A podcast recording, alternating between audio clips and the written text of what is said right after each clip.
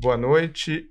É, dando continuidade aos nossos episódios da saúde integral da mulher, de a propósito de sempre informar com, informa, com informações e com informação de qualidade. Acho que hoje a gente vai ter um, uma conversa muito interessante que talvez é, muitos não conheçam, eu mesmo não, não conheço tanto, mas é, e tenho a honra de receber aqui a doutora Carolina Delage, que conheci há tempos, em época de plantão de São Luís, em outro momento da doutora Carolina. Né, e que isso eu acho é extremamente bacana, eu acho que vai compor muito aqui a nossa história. E ela que foi que é graduada pela PUC de São Paulo, fez residência em Bragança de gineco-obstetrícia, se especializou em gineco-endócrina, que também é uma coisa muito bacana que queremos falar, tem seu título de especialista pelo Febrasco e fez aprimoramento em videolaparoscopia ginecológica. E depois foi para um conhecer outras coisas, que é o Creighton Model System Medical Consultant, que é pela qual ela é certificada né, pela American Academy of Fertility Care Professionals. E teve mais aprimoramento de cirurgia minimamente invasiva e também o seu treinamento na plataforma da 20 de cirurgia robótica. Carol, sei que sua vida é corrida, sei que para você estar aqui você teve que mexer um monte de pauzinhos, te agradeço por isso. Acho que nada é mais valioso que o nosso tempo e você de destinar esse tempo a nós, realmente me sinto honrado. E eu queria te dar as boas-vindas e começando já com uma pergunta. A gente falou algumas algumas aí especializações pelas quais você passou. Como foi essa sua trajetória de vida, desde um talvez um pouquinho faculdade, um pouco mais para frente, residência, época que nos conhecemos no Hospital São Luís, até hoje, para chegar onde estamos e sobre o assunto que iremos conversar. É, bom, primeiro eu queria agradecer a presença de estar aqui, Luiz, muito legal é, essa oportunidade também. Também sempre admirei muito o seu trabalho, a sua trajetória. É, demos muitos plantões, né, juntos e, e, com muito carinho a gente também lembra dessa época, uma turma muito bacana que a gente tinha. E um prazer enorme estar aqui. E é isso, espero que eu possa é, contribuir para esse seu projeto, que também é muito bacana de informar as mulheres, né? e até ajudar um pouquinho na formação, porque informação tem de monte por aí, né? Mas de qualidade, bem feita e que a gente possa confiar são poucas, né? Então, muito bacana que você tenha tomado à frente e a gente possa ter acesso a informações verdadeiras e de qualidade. Obrigada. É. Então, bom, essa minha trajetória é, um pouco acadêmica, né? Como você falou, passei pela especialização de ginecobstetrícia, depois a ginecoendócrino, depois a cirurgia minimamente invasiva e acabei, né, depois de um tempo, conhecendo esse outro método lá nos Estados Unidos, né? Que aí, na verdade, me fez mudar um pouquinho a forma de exercer a, a medicina que eu já conhecia. Então, é, tentando explicar, né, assim, na ginecoendócrino a gente estuda toda a parte hormonal da mulher, né, como funcionam os hormônios que são produzidos principalmente pelos ovários, como funciona a nossa ovulação, quais distúrbios endocrinológicos a mulher pode apresentar na saúde ginecológica dela. E a verdade é que foi maravilhoso entender essa fisiologia do corpo da mulher e eu sou extremamente grata aos meus professores que foram maravilhosos. Mas em muitas ocasiões o que nos era colocado como forma de tratamento dos distúrbios é, eram os anticoncepcionais, né? Assim, então um exemplo bem clássico é a paciente que tem síndrome do ovário policístico, né? O que, que você faz? Ah, dá anticoncepcional. Regula o ciclo. Vai regular o ciclo dela. Não Quando ela quiser engravidar, ela para de tomar o anticoncepcional. Vamos ver se ela vai engravidar. Senão, aí você vai para o oposto, né? De induzir o ciclo dela. Então, é, como foi isso que eu aprendi, né? Era dessa forma que eu exercia a medicina e achava que estava indo muito bem. Quando eu conheci o método Creighton e a NAPRO, né, já posso explicar mais a fundo o que eles são, mas... É, o que, que é essa NAPRO? É... O que, que é a NAPRO? O que, que é o método Creighton? É, já vou explicar, só vou uhum. concluir esse pensamento. Foi uma oportunidade é, de aprender como corrigir o ciclo da mulher que não usando o anticoncepcional. E por que isso, né? Eu acho que aqui vale a pena talvez a gente entrar numa explicação sem ser muito técnica, mas até para que. É, os nossos ouvintes possam compreender. Então, é, o ovário, de uma maneira bem simples e resumida, produz estrogênio e progesterona. De uma maneira oscilatória, que faz com que a mulher ovule e menstrue. Quando você toma o anticoncepcional, no anticoncepcional você tem estrogênio e progesterona, mas são sintéticos. Isso significa que são moléculas diferentes da que o nosso corpo produz. E aí os nossos ovários falam: opa, tá vindo hormônio de fora, eu vou parar de produzir. E ele para de funcionar. E fica esse hormônio sintético regendo o ciclo da mulher. Então ela não ovula e a menstruação que ela tem é uma menstruação fake né? Assim, não é um. É um sangramento. Um sangramento, não é um endométrio uhum. que proliferou para receber um embrião, nada disso.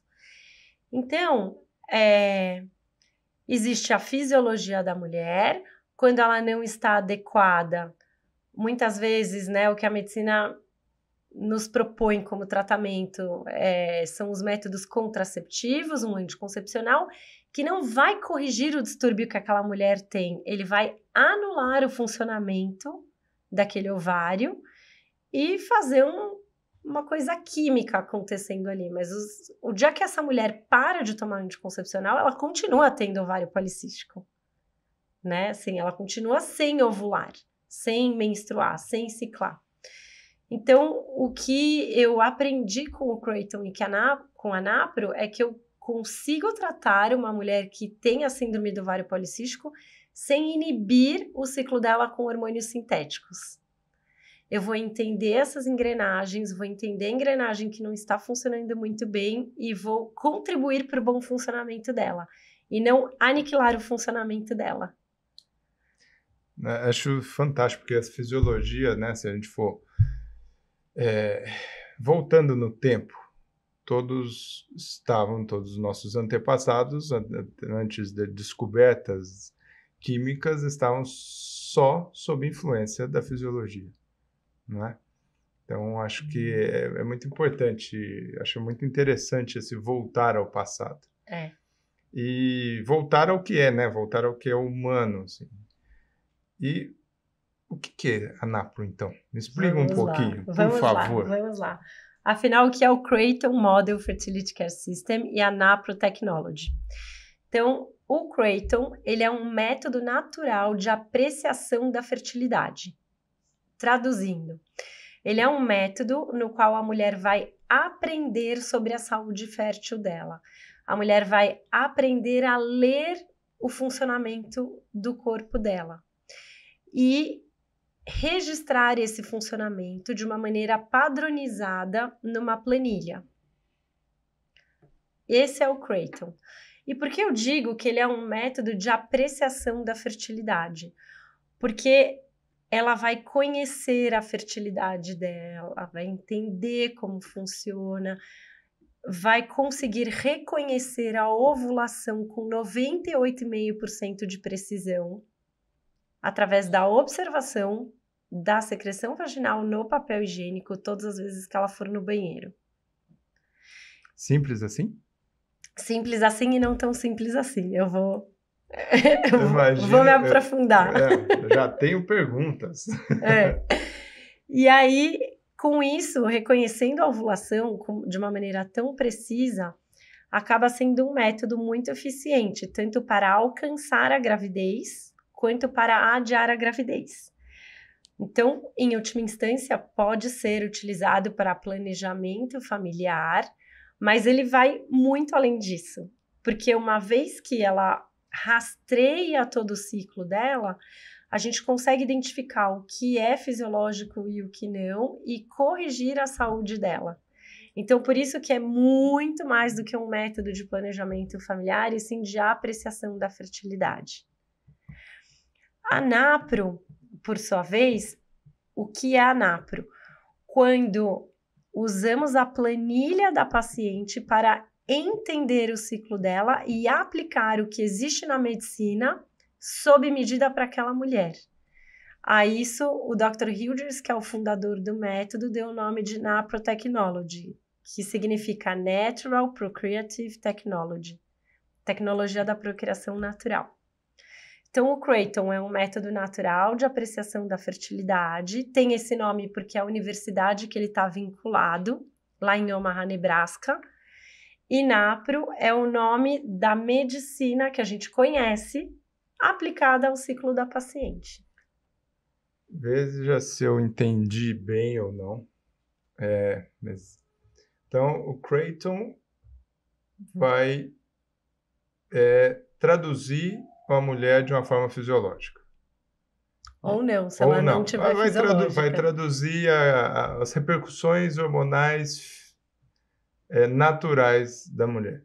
Exato. E a NAPRO vai pegar esta, este conhecimento ou esta informação e vai modular ou não. É mais ou menos isso? Mais ou menos isso. Tá.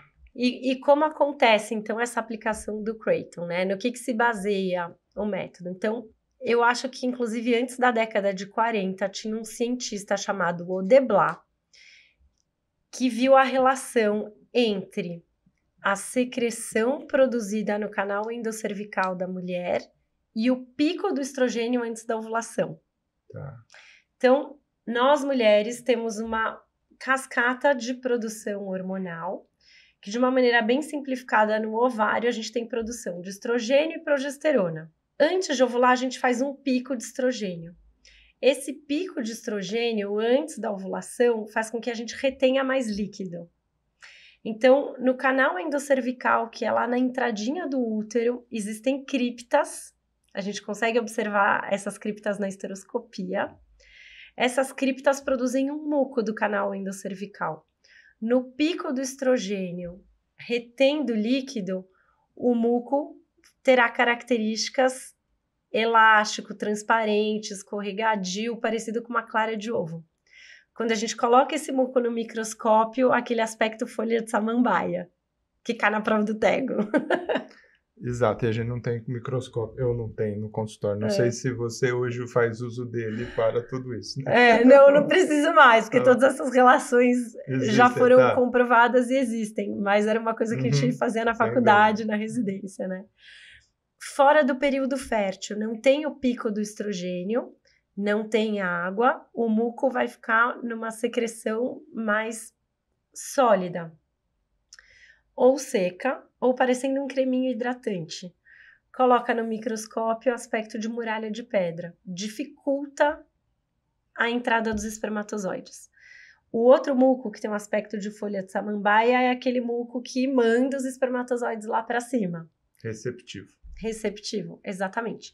Então, o Odeblat viu essa relação e o método Creighton se baseia nessa relação. O que o Dr. Hughes fez? Ele padronizou a forma da mulher se observar e todos os tipos de secreção vaginal. Então, basicamente, a mulher, todas as vezes que vai no banheiro, tem que passar o papel na vulva de frente para trás e olhar a secreção no papel higiênico. E ela vai observar a cor, o quanto estica, se quando ela passa o papel ele escorrega pelo períneo ou não.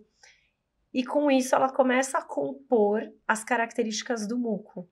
E a gente tem muco que tem características férteis e muco que tem características não férteis. Isso tudo é observado. Isso tudo é observado. E ele. Tô curioso. Exatamente. ele criou um sistema de ensino para que as pacientes conseguissem aprender isso de uma maneira adequada. Então, temos professores que ensinam as mulheres sobre como se observar e interpretar esse muco.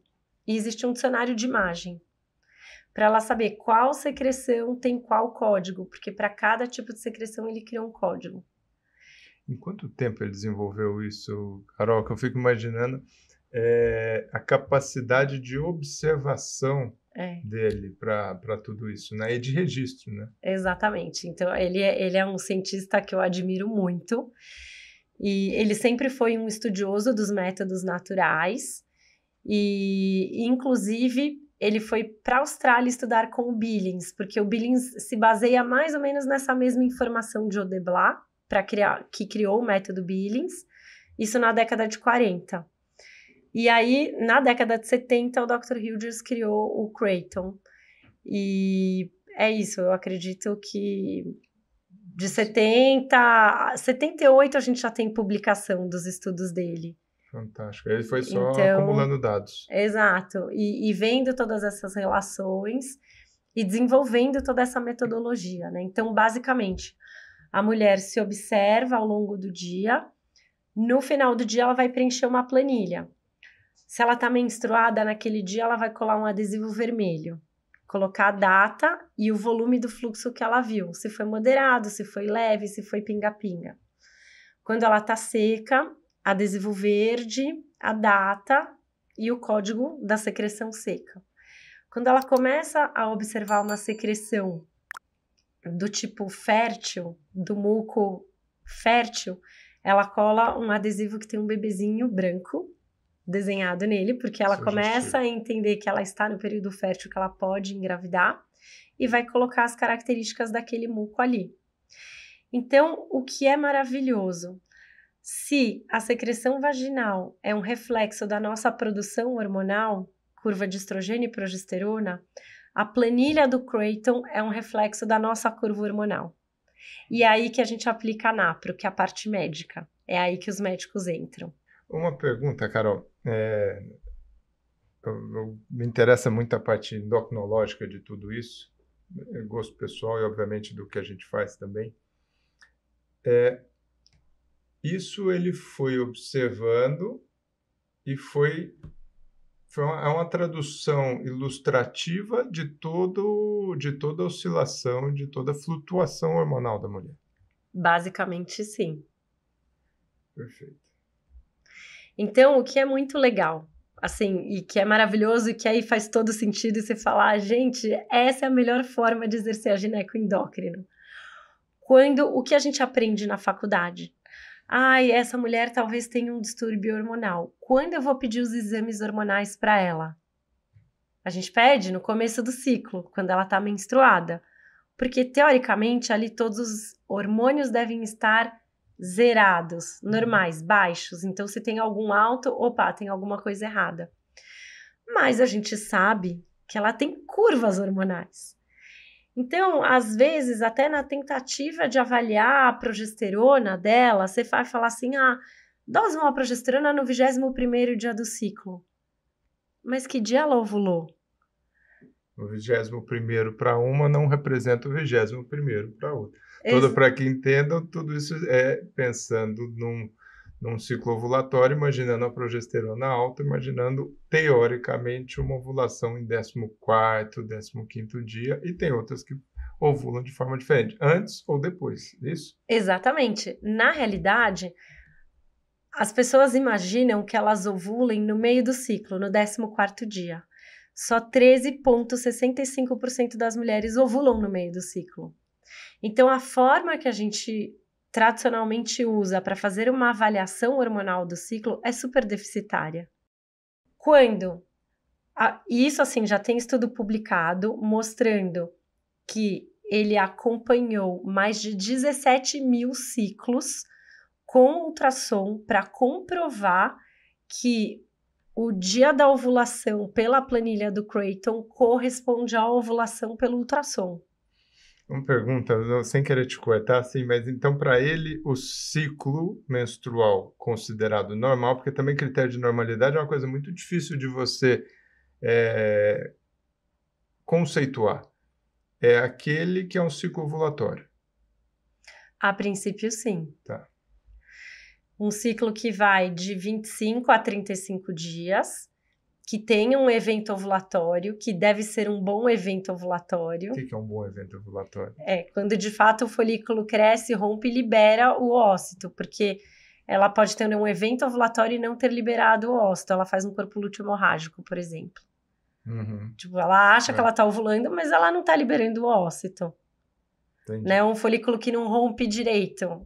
entendi. Tipo, ele, o folículo cresce, mas em vez dele romper e colabar, ele vai murchando. Também é outro defeito ovulatório. Então, aonde eu quero chegar?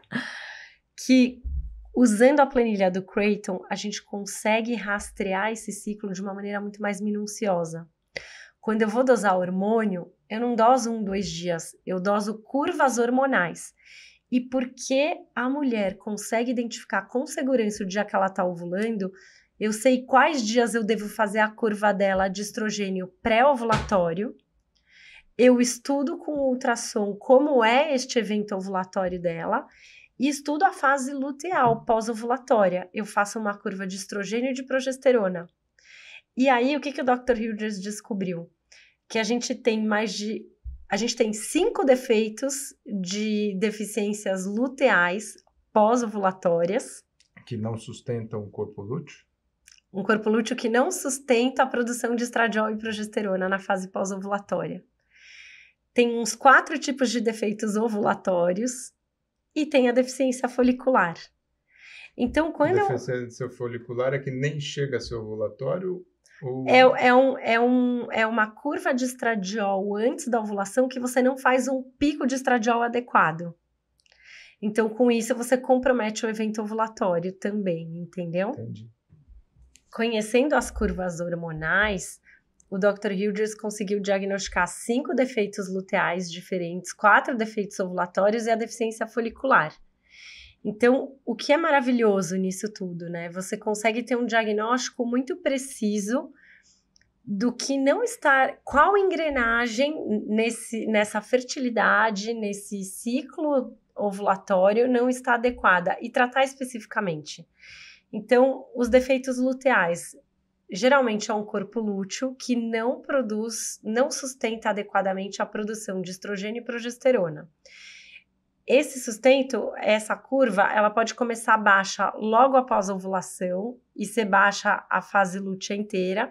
Então, você vai começar a tratar logo após a ovulação, ou ela pode ser, por exemplo, mais tardia, só nos últimos dias. Então, você entra com a medicação que vai sustentar esse corpo lúteo de uma maneira mais tardia. E como a paciente reconhece com segurança o, o evento ovulatório através do Creighton, ela sabe ciclo a ciclo que dia ela tem que usar a medicação. Então, o que é maravilhoso, né? É um método que de fato a gente usa a ginecoendócrino, né? Assim, a, toda Compreende a, a, fisiologia do ciclo menstrual. E contribui para o funcionamento dela. E não anula o funcionamento dela com o anticoncepcional. A gente vai contribuir para o bom funcionamento dela, para restabelecer o que é fisiológico, entendeu? Total. Agora uma pergunta. entendo que essa informação, como você disse inicialmente, Carol, pode ser usada para você é, engravidar, como para você fazer o planejamento familiar. Isso. A intervenção, não sei se eu posso chamar de intervenção, mas acaba sendo, né? A intervenção que a NAPRO vai agir é quando tem um desejo progestacional e tem uma, dis, uma disruptura do bom funcionamento, ou ele sempre pensa, preciso, o bom é ter um ciclo ovulatório, porque assim foi feita a fisiologia. E assim sendo, você conhece o seu momento ovulatório e evita, eventualmente, relação naquele, naquele período. Ou, ah não, desde que não esteja querendo engravidar, deixa do jeito que deixa, deixa do jeito que está. Pensando que o pró-intervenção pró seria talvez o, a fisiologia menstrual está traduzindo algum outro problema sistêmico e sempre precisa ser, ser ajustado, ou só quando tem um desejo? É... Fui, fui complexo? Não, mas deu para entender é. E, e, é uma pergunta bem importante. É, quando a gente entende que o ciclo não está fisiológico, o primeiro foco é sempre a saúde da mulher. Então, alguma correção sempre vai existir. Então, por exemplo, uma mulher que tem é, um ciclo que é aparentemente adequado, de 28 dias, 26 dias, Mas usando o Creighton, ela entende que a ovulação dela é mais tardia e ela tem uma fase lútea curta. Então, é uma paciente que, se ela passasse em qualquer médico e ela falasse assim: ah, eu menstruo todo mês, meu ciclo é regular a cada 26 dias, qualquer um falaria para ela: tá tudo certo. Mas aí ela vai falar assim: nossa, eu tenho uma TPM horrorosa, eu tenho muita queda de cabelo, eu tenho um pinga-pinga no final do meu ciclo, no final da minha menstruação, que me incomoda, porque a menstruação dura quatro dias, o pinga-pinga mais cinco dias. Se ela tem deficiência luteal, tá explicado todos esses sintomas dela. Então você vai tratar esse ciclo não é porque ela quer ou não quer engravidar, é porque você vai melhorar a qualidade de vida dela. Você vai restabelecer saúde. Essa fase lútea curta pode dar todos esses sintomas. Então quando você tem um diagnóstico e propõe o tratamento, você restabelece o que é fisiológico, restabelece saúde e melhora a qualidade de vida. Você vai diminuir os sintomas de TPM, você vai diminuir queda de cabelo, você vai diminuir o pinga-pinga. Agora, claro que se é uma mulher que tem um objetivo maior ou mais complexo de atingir uma gravidez, eventualmente a gente vai para medicações que são mais elaboradas. Se de repente é uma mulher que nem vida sexual ativa tem, por exemplo, pode ser uma adolescente, pode ser uma freira, pode ser uma mulher que não esteja se relacionando com ninguém, a gente pode é, seguir com um tratamento mais simples que vai é, melhorar todos esses sintomas e que ela não vai se desgastar com uma medicação injetável ou que seja muito cara, que seja de uso mais complexo, entendeu? Tirando a observação, que eu já fico pensando assim, a vida hoje como ela é, né? Assim, né? vejo que cada vez mais a informação tem que ser curta, rápida, é, de fácil digestão. É. E tudo isso depende de observação. Observação, a meu ver, não, não posso falar disso, que realmente foge do meu conhecimento, mas observação, a meu ver, requer tempo, requer apreciação, requer uma certa dedicação. Uhum. Como envolver a mulher nisso. A mulher hoje que é exigida ser mãe, trabalhar, é, é um prato de cá, um prato de lá. É. Não um prato de lavar. É, eu, é, tá, pelo amor de Deus. É, é equilibrar os pratos. Uhum. Como? Então, é, essa, tô adorando suas perguntas, porque elas são super pertinentes, Luiz, e ótimas. Realmente é difícil.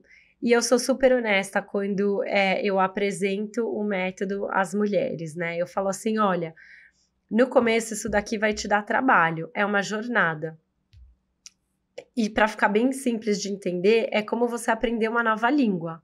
Você vai começar a falar, ah, vou fazer aula de alemão.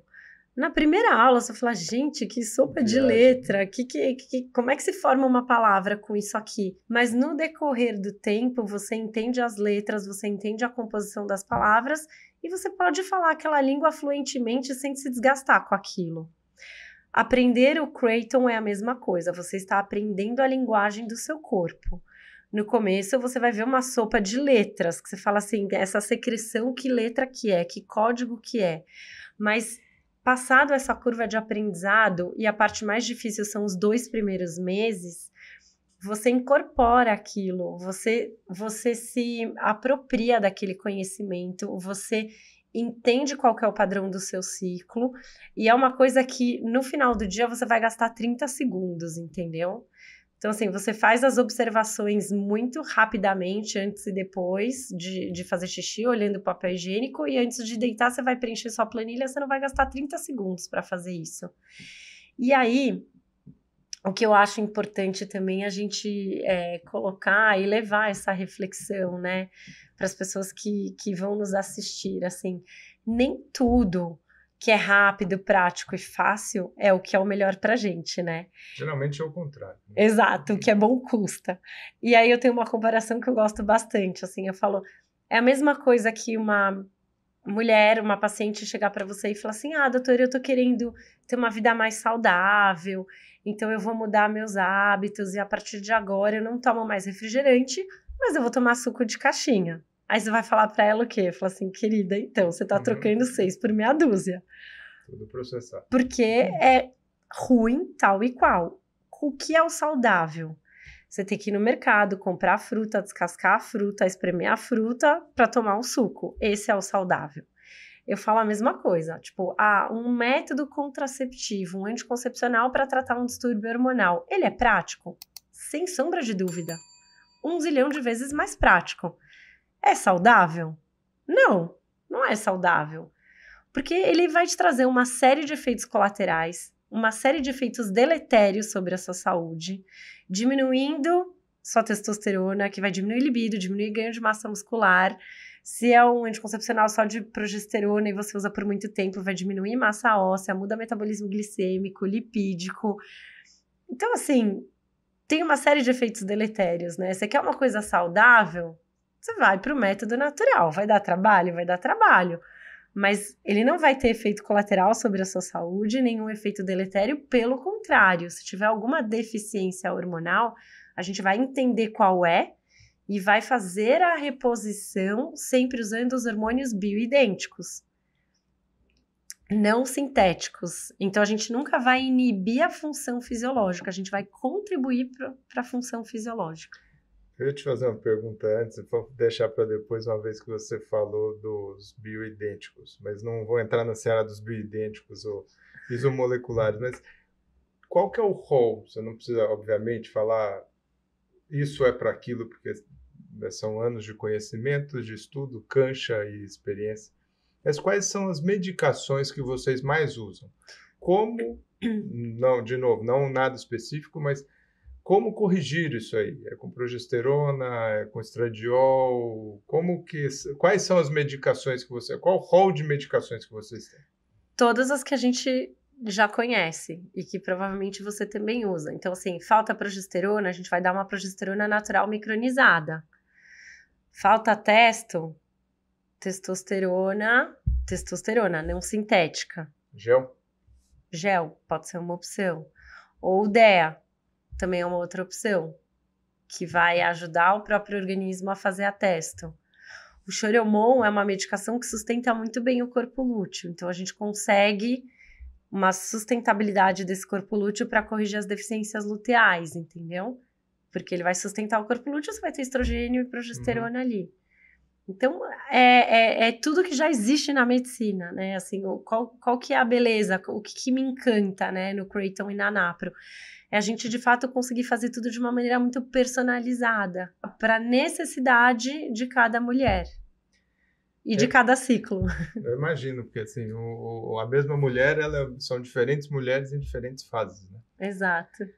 Quais são os, os principais exames que você solicita? E aí eu vou te fazer, acho que duas perguntas. É, para avaliar isso, tem a observação? Uhum. É, basta a observação? Ou essa dosagem da ciclicidade hormonal para vocês também é muito interessante e importante. Isso posto, qual que é a dedicação da mulher, tirando o no momento de fazer xixi, observar o papel higiênico e anotar à noite, é prático e logístico, sabe? Vai ter que a cada X dias, mais ou menos, colher o hormônio para saber. Estou pensando tudo nisso na, na vida que a gente encontra hoje. Sim. Então, se. É, primeiro que assim, né? O Creighton é um método natural de apreciação da fertilidade para ser usado por qualquer mulher em qualquer fase da vida, né? Porque é isso, é para o objetivo é ela se conhecer e saber se ela está saudável ou não e aprender a reconhecer o, quando ela está ovulando no ciclo. É, se ela apresenta uma planilha que está dentro de um padrão fisiológico, ela não precisa do médico. Segue vida normal. A, a própria mulher vai perceber, mudou o padrão do meu sangramento. Ah, meu muco tá vindo amarelo, meio esverdeado, tem alguma coisa aqui estranha no meu muco. Ah, minha fase pós-ovulatória tá ficando curta ela percebendo uma mudança no padrão do ciclo dela, ela vai procurar um médico que saiba ler a planilha. Tem que, né, Óbvio. saber interpretar aquilo ali. O que a gente vai pedir vai ser de acordo com a queixa que ela apresentar. Então, Então, se ela acha que o padrão do muco dela tá diferente, eu vou fazer um exame especular nela, saber se ela tem alguma vaginose, alguma candidíase, alguma coisa assim. Se o ciclo sugere que ela tem algum distúrbio hormonal e se eu precisar estudar é, o ciclo hormonal dela, vai ter um mês que ela vai ter que colher exame de sangue, estradiol na fase antes da ovulação, a gente acompanha a ovulação com ultrassom, colhe estradiol e progesterona após a ovulação. Mas ela fez isso um único ciclo, tá rastreado. Porque a gente sabe que a gente tem um determinado padrão de ciclo, né? Assim, embora, vamos lá. Nós mulheres menstruamos todos os meses. A gente sabe que ao longo de um ano a gente vai ter uns dois ciclos que podem ser anovulatórios, que não serão o nosso padrão. Mas então, se a gente considerar que ao longo de um ano, de 12 ciclos, a gente tem só dois que não são o nosso padrão, o mais provável é que quando ela colha esse perfil hormonal, a gente consiga colher um ciclo que reflete de fato o padrão dela. Eu tive esse diagnóstico, ela não precisa mais todo mês ficar fazendo todos esses exames. Dependendo do defeito que ela apresentar no ciclo, vai ser o tratamento que ela vai receber, e aí vai ser o acompanhamento que ela precisa. Então, voltando, uma paciente que tem uma deficiência hormonal só pós-ovulatória, ela vai seguir sozinha. Ela sabe o dia que ela está ovulando, ela sabe o dia que ela tem que usar a medicação. Pode ser que nos primeiros ciclos a gente peça uma única dosagem de estradiol e progesterona para ver se a medicação está tendo o efeito desejado, está corrigindo essa curva hormonal, mas a gente vai seguir, se guiar também muito pelo, pela melhora dos sintomas de tensão pré-menstrual, pelo padrão do ciclo na planilha que vai mudar. Então a gente tem também esse acompanhamento clínico para saber se está adequado ou não o tratamento, como ela está evoluindo. Esse seria o acompanhamento mais simples e que a paciente teria menos é, é o mais comum, trabalho, o mais comum. Perfeito. Quando que a coisa fica mais complexa? Quando ela de fato apresenta um defeito ovulatório e ela quer engravidar. Porque aí, se a gente tem que acompanhar o evento ovulatório para corrigir o evento ovulatório, a gente vai precisar do ultrassom para saber o tamanho do folículo, para saber o dia que ela tem que usar uma medicação para romper o folículo. A gente usa uhum. tudo que a gente já conhece. Perfeito. Entendeu? Fantástico. Então, aí, essa paciente é uma, é, é, é uma mulher que vai ter um pouquinho mais de trabalho ciclo a ciclo. Mas é a minoria dos casos, entendeu? Que apresentam esse defeito especificamente. E essas também, se fosse por esse objetivo e por uma, outros caminhos que existem, também teriam uma dedicação gigantesca de logística. Exato. Eu acho que o Creighton, ele dá uma liberdade no sentido de que se você reconhece a sua ovulação com 98,5% de precisão, você não precisa fazer ultrassom todos os meses para fazer um coito programado, para fazer uma indução de ciclo, nada é, disso, é porque entendeu? até isso a fisiologia é tão sábia que até a libido aumenta no, no, no né? Exato. E eu, eu, fico pensando aqui agora, Carol, à medida que a gente vai conversando, eu vou anotando aqui porque são, são coisas que vão me chamando a atenção. A Carol que fez a gineca endócrina e lá tinha vários diagnósticos, né? E você bem citou um aqui, é, é assim, é um, é uma etiqueta na testa de várias mulheres e, e, e marca, as marca por, por muito tempo e que eu acho que é é, causa muito mal, não tanto o diagnóstico em si, exemplo, a síndrome do ovário policístico. Os nomes dos diagnósticos devem ser totalmente diferentes para vocês. Existe síndrome do ovário policístico? Digo, não a etiologia, né? porque ali traduz um padrão menstrual, mas a forma como você se refere a isso, a forma como você corrige isso, os nomes são os mesmos? São, são os mesmos, mas a gente tem um cuidado um pouquinho maior. Porque na realidade, assim, a síndrome do ovário policístico, ela tá dentro de um guarda-chuva que são as anovuladoras crônicas, né? E aí, sei lá, eu, porque no fim todo mundo virou SOP, né? Enfia todo mundo no mesmo certo. saco e é SOP. Estigmatismo. Exatamente, mas independente disso, né? Se é uma paciente que apresenta esse quadro de anovulação crônica é, e que aí possui todas as características para fechar mesmo não esse diagnóstico de síndrome do ovário policístico, é, a gente consegue tratar essa mulher que não através do uso dos anticoncepcionais, né? E aí a gente começa num tratamento é, que é escalonado, no sentido do. A gente começa pelo mais simples, não respondeu, a gente vai para um mais complexo, um mais complexo, um mais complexo, e até que de fato a gente consegue solucionar essa questão, entendeu? Então, é, geralmente são pacientes que não ovulam, né? Apresentam uma série de distúrbios hormonais até dentro do próprio ovário. Isso também está relacionado a distúrbios metabólicos.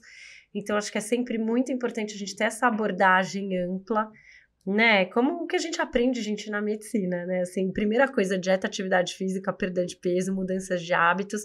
Isso já é a primeira linha de tratamento deveria uhum. ser sempre. Eu ia te fazer essa né? pergunta, né? que a influência do meio nesse ciclo, no ciclo menstrual. E muitas vezes tem várias coisas para se mudar no meio, que vai traduzir no ciclo, e não necessariamente vai ser só o hormônio se você hormônio ou qualquer medicação, que é no final são hormônios, né, bioidênticos, mas são hormônios, mas se você não mudar a base é meio que chovendo molhado, certo? Certo. E é muito legal, porque quando a mulher esse entende o ciclo dela, né, rastreia usando o Creighton e observa a planilha, ela mesma percebe, ela fala: Nossa, esse, esse mês meu ciclo foi totalmente diferente. Nossa, eu tive um baita estresse no trabalho. Então começa a ficar muito evidente. O que influencia o quê? O que influencia o quê? Ela começa a notar padrão na mudança do fluxo menstrual quando ela muda a alimentação. Se ela tem uma alimentação, uma dieta mais inflamatória, ela começa a apresentar mais coágulo na menstruação, entendeu? Ela fala: Nossa, eu realmente preciso comer bem, porque olha como mudou minha menstruação esse ciclo, eu tive mais cólica. O que facilita até a mudança do hábito ali. Né? Exato, porque traz. Ela, ela cria consciência naquilo, ela vê aquilo de fato acontecendo, né? assim, é real, não é não médico é. pegando faço, no pé. Faço o que eu falo, né? Mas não faço o que eu faço. Ô, Carol, é, e durante a gravidez? Usa-se isso, usa-se esse conhecimento durante a paciente já grávida, na manutenção, estabelecimento, como que, como que é esse conhecimento do Creighton Key? Eu não sei se é do Creighton, né? É, que avalia um ciclo no paciente que não cicla, porque engravidou, né? atingiu o objetivo fisiológico da menstruação, tem aplicabilidade para isso? É útil? Super útil. Porque, de novo, né? É, lógico, na gestação ela não vai ter um evento ovulatório, mas se ela tem qualquer sinal de sangramento e ela está se observando, ela vai detectar isso muito precocemente. Então, é, qualquer sinal de sangramento que a gestante observar, a gente pede para ela nos avisar. Além disso, tem duas secreções que podem sugerir uma infecção vaginal. Então, se ela vê alguma secreção amarela, a gente também pede para ela nos avisar. Quando ela observa, tem uma secreção que, que o nome dela é 2W, mas basicamente é uma secreção que quando ela passa o papel higiênico na vulva, ele sai molhado, maior do que o tamanho de uma moeda de um real, mais ou menos. Então, isso também pode ser algum indício de uma vaginose bacteriana, né? E aí a gente, sabendo disso, muitas vezes antecipa a consulta, pede para ela dar um pulinho na clínica para ser examinada, porque a gente sabe que são coisas que podem estar relacionadas a um, uma rotura prematura de membranas, um trabalho de parto prematuro, ou se é muito no início da gravidez, ela tem qualquer sinalzinho de sangramento, pode ser um descolamento de, né? de membranas ali, né? Um, uma área de descolamento na placenta. Então, isso com certeza ajuda bastante. E uma outra coisa que o Dr. Hilders desenvolveu, que eu achei assim genial, é o seguinte: você dá progesterona para suas gestantes? Situações específicas. Né? Quando você dá?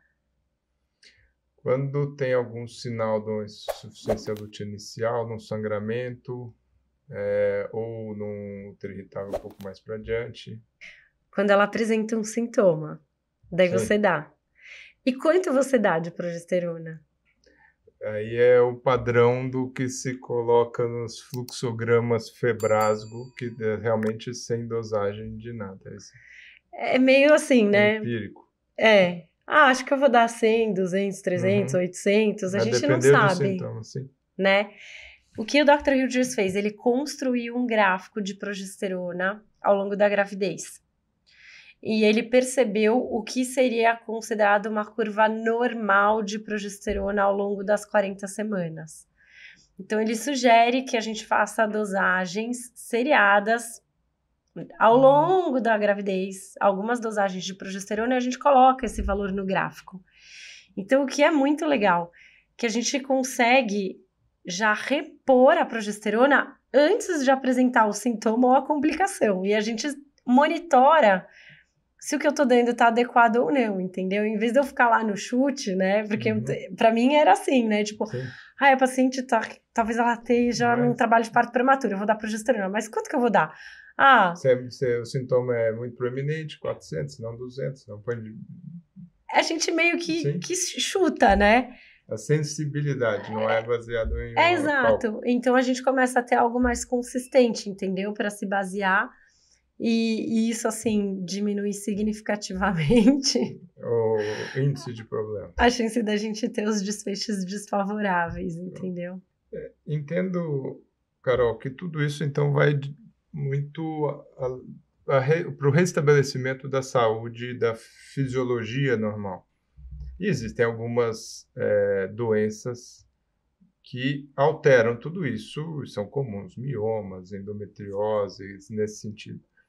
Como que é visto é, o procedimento cirúrgico né, né, nesse conceito? Quando se diagnostica um mioma, quando uma endometriose, um cisto ovariano, cistoadenoma, que aí são outras etiologias, como que é visto o procedimento cirúrgico? Sempre resolve, sempre reestabelece aquilo, aquilo que teoricamente foi feito bonitinho? Sem sombra de dúvida.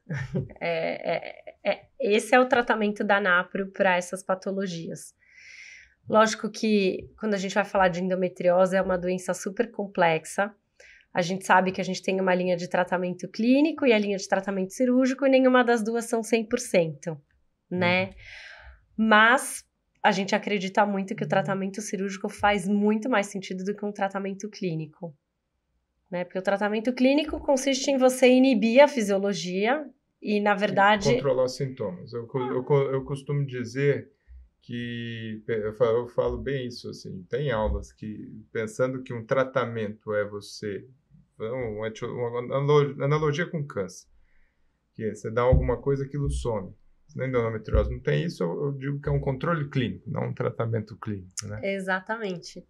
E no fim você faz um controle clínico também um pouco entre aspas, né? Porque muitas pacientes ainda assim continuam sintomáticas. E eu tenho visto muitas pacientes que tomaram anticoncepcional a vida inteira e chegam com endometriose, assim, gravíssima, né? Assim, tuba, ovário, intestino, uma pelve bloqueada. E ela, não, mas eu fiquei tomando anticoncepcional porque eu achei que estava tratando a minha endometriose. A, a, doença não deixou de, de progredir, de evoluir. Então, a gente acredita, sim, não, que o melhor tratamento para endometriose seja a ressecção cirúrgica da endometriose. E aí também o Dr. Hilders desenvolveu algumas técnicas cirúrgicas para isso que eu acredito que façam muito sentido. É, quando a gente opera uma paciente, uma das preocupações que a gente tem é se a gente vai operar essa paciente pela segunda vez, é em relação à aderência. Você concorda? Total. A cirurgia é mais difícil, não tem, não tem muitos é, dados como prevenir, são cicatrizações. Exato. E aí, assim, por que não pensar em como prevenir essas aderências já numa primeira cirurgia, entendeu? Então, isso é um cuidado muito grande que ele tem. É, ele su sempre sugere a, o fechamento do peritônio. Que é uma coisa assim, tudo bem, aumenta um pouco o tempo cirúrgico, aumenta, mas é extremamente eficaz para você evitar aderências, né? Tudo bem que lá ele também consegue usar o laser, CO2, uhum então você tem menos dano térmico do tecido, isso também diminui a chance de aderência. E ele usa uma membrana nas cirurgias de ressecção muito extensa, que é o Gore-Tex, que aqui a gente não tem para uso ginecológico, só para uso cardiológico. Mas é, os resultados assim são fenomenais. Se você tem uma ressecção muito extensa, ele depois, no final da cirurgia, embala útero, tuba e ovário com o Gore-Tex. Dali 15 dias, a paciente tem que fazer uma nova vídeo, mas 15 segundos você entra, tira o, o Gore-Tex e acabou. Não tem nada de aderência. Quando você aborda para tirar essa membrana, todo o peritônio se refez e você não tem nada de aderência, você não tem aderência em tuba, ovário, útero, porque eles estavam envolvidos por essa membrana. E lá é ele mesmo que opera? Ele, na verdade, assim, ele agora já tá com 80 e muitos anos, né? Então, quando eu fui para lá em 2013, ele ainda operava e eu fiquei um mês lá acompanhando ele nas cirurgias. Hoje tem os médicos do instituto, né, que, que, que trabalham lá com ele e eles fazem a, a, as cirurgias. Mas é isso, assim, a gente acredita muito que numa cirurgia que não é só para ressecar a endometriose, mas para restabelecer e restaurar a anatomia pélvica. Então, existem técnicas também para a gente desobstruir a tuba, para você conseguir recuperar a tuba. E os miomas, que são, por exemplo, assim, todo mioma visto é, opera-se? A princípio, sim. Tá. A princípio, sim, porque é, o que é maravilhoso no Creighton e Anapro, né? Assim, é uma, uma medicina muito também, como você disse, preventiva, né? Então, e a ideia é sempre restabelecer saúde. Então, quando hoje, né, a gente tem muitas mulheres ou muitos casais que, ah, eu não consigo engravidar e eu sou classificado como infertilidade sem causa aparente. Quando a gente revira esse casal, e revira assim com a propedêutica de fertilidade que a gente aprende na faculdade, você acha um monte de coisa ali, né? Tem uma endometriose, tem um mioma, tem uma deficiência luteal, tem um espermograma que a motilidade não tá tão boa, dá para melhorar tudo isso e restabelecendo saúde nesse casal para que eles concebam ali dentro da relação dos dois, entendeu? Então, assim, é sempre restabelecer saúde. Maravilha, Carol, maravilha. Tenho mais duas perguntinhas para você. Eu fiquei pensando aqui de novo. Tem algumas situações que é, profissões ou hábitos atrapalham muito o ciclo menstrual. E eu fiquei pensando nesse desafio para Carol. Por exemplo, uma atleta Uhum. Tem o que fazer? Digo, que aí tem uma série. É uma pergunta muito específica, me veio na cabeça. Não sei se vai ser interessante ou não, mas me veio. Que o excesso do exercício físico pode alterar sobremaneira, deixando em amenorreia. Obviamente que a amenorreia é o ciclo anovulatório, que é quase. Tem que tomar cuidado até com a produção estrogênica para não ter outras repercussões. Até nessas situações é possível intervir? Sim, é possível, porque como, de novo, através do Creighton, a mulher vai tomar muita consciência da repercussão que as escolhas dela estão tendo sobre a saúde dela, ela vai conseguir dosar isso de uma maneira muito prática, né? A gente, a gente já teve umas duas pacientes assim. Chegaram em amenorreia, você revira, revira, revira, revira e, né? Fala assim, uhum. bom, é atividade física. E a hora que elas diminuíram a intensidade da atividade física voltaram a ciclar.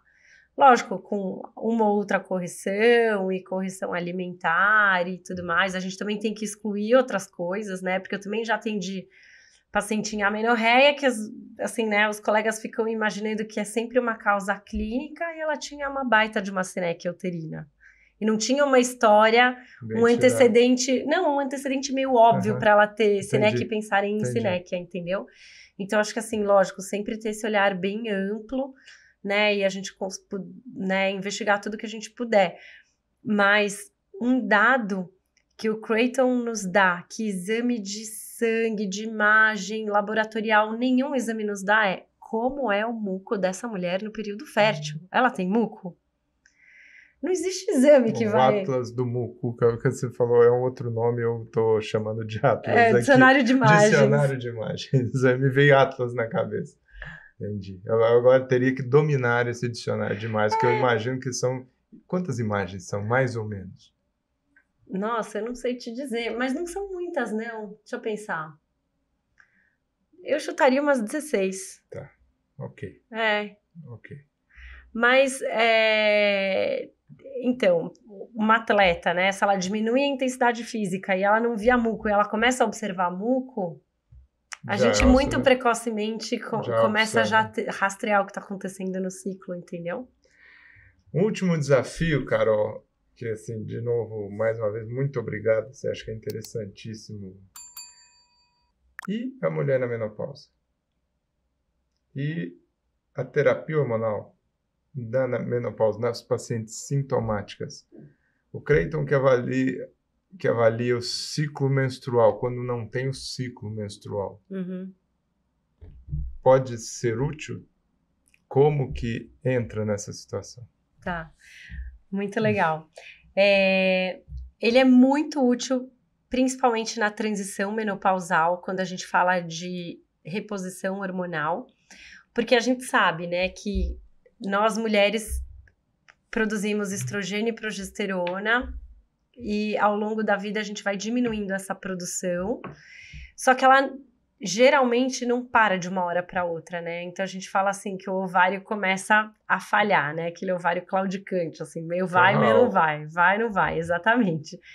Então, essa fase da, da, transição menopausal é uma fase um pouco mais desafiadora, no geral, para a maioria dos médicos, para a gente fazer a reposição hormonal, porque se você não adequa essa reposição hormonal encaixada no ciclo da paciente, ela começa a ter um ciclo muito bagunçado, né? E aí ela, tipo, ah, eu tô tomando hormônio, mas agora eu não paro de sangrar, eu fico pinga-pinga o mês inteiro. Então, uma vez que ela conhece o ciclo dela e a gente consegue modular dentro do ciclo dela esse timing de uso da progesterona, além de ficar super sob medida, a gente evita essa bagunça do ciclo com a reposição hormonal na fase de transição menopausal. Né? Depois que a menopausa de fato está estabelecida, é uma mulher que não vai ciclar mais mesmo e tudo mais, você fala por que, que ela continuaria se observando, né? Primeiro, que até as mulheres que falam eu vou parar de me observar, elas não param de se observar, porque virou hábito aprendeu, né? Adquirido. Então ela vai, eu nem preencho mais a planilha, mas eu vou no banheiro, eu vejo, eu tô lá olhando o papel higiênico. E é um hábito excelente, porque a gente tem vários casos assim de diagnosticar câncer de endométrio. Porque a paciente na menopausa, ah, fui lá me limpar, vi uma gotinha de sangue. Putz, isso não tá normal. Então, assim, ela, ela, já, ela já aprendeu o que é normal o que não é normal, entendeu? Então, ela vai marcar uma consulta com o gineco dela. Falou assim: ó, eu tô na menopausa, não tava mais sangrando. Eu me limpei e, tipo, quando eu passei o papel higiênico, eu vi lá uma gotinha de sangue. Você pede uma esteroscopia. E tá lá. Tá lá. E, assim, já peguei casos de pólipos também, né? Que até é mais comum. Uhum. Então, assim, por isso que eu digo, o Creighton, ele é muito importante para qualquer mulher. Em qualquer momento. Em qualquer momento, porque ele sempre vai nos dar informação sobre a saúde, né? E ajuda a gente a, a atuar de uma maneira muito precoce e principalmente preventiva. Perfeito. Que é a medicina que a gente acredita, né? Sem dúvida, sem dúvida. Carol, é, acho que ainda é quase uma hora aqui conversando. Não realmente é impressionante como os assuntos interessantes e com pessoas interessantes a hora voa. É, eu queria te agradecer demais. Primeiro, te parabenizar pela sua trajetória profissional e que está extremamente ligada pessoal. É, vejo o brilho nos seus olhos quando você fala disso tenho orgulho de ter te conhecido lá. Não, não, não nos convivemos tanto nesse tempo, mas assim, tem um carinho, você sabe. É, quero te parabenizar. De novo, te agradecer. Agora, para quem está escutando, se quer procurar a Carol, ah, gostei dela aí. Como é que, como é que, que essa turma te acha? Tem o site do instituto que eu fundei, que chama Mater Fecunda. Como hoje todo mundo gosta muito do Instagram, também tem o Instagram, Mater Fecunda. É, Para saber um pouquinho mais sobre o método, existe um site que a gente fez é, chamado CRMS Brasil, que é a abreviação de Creighton Model System. Existe o Instagram também, CRMS Brasil. E quem quiser beber direto da fonte, tem o, o site é, San Paul Six Institute, que é o site do Instituto do Dr. Hughes, lá em Omaha, Nebraska. E aí lá ele destrincha tudo sobre a NAPRO, sobre o Creighton, como funciona o instituto lá. Então, tem várias fontes. Muito obrigado, Carol. Muito, muito obrigado e parabéns. Viu? Obrigada, é um prazer estar aqui com você, Luiz. Obrigada, parabéns, foi viu? ótimo.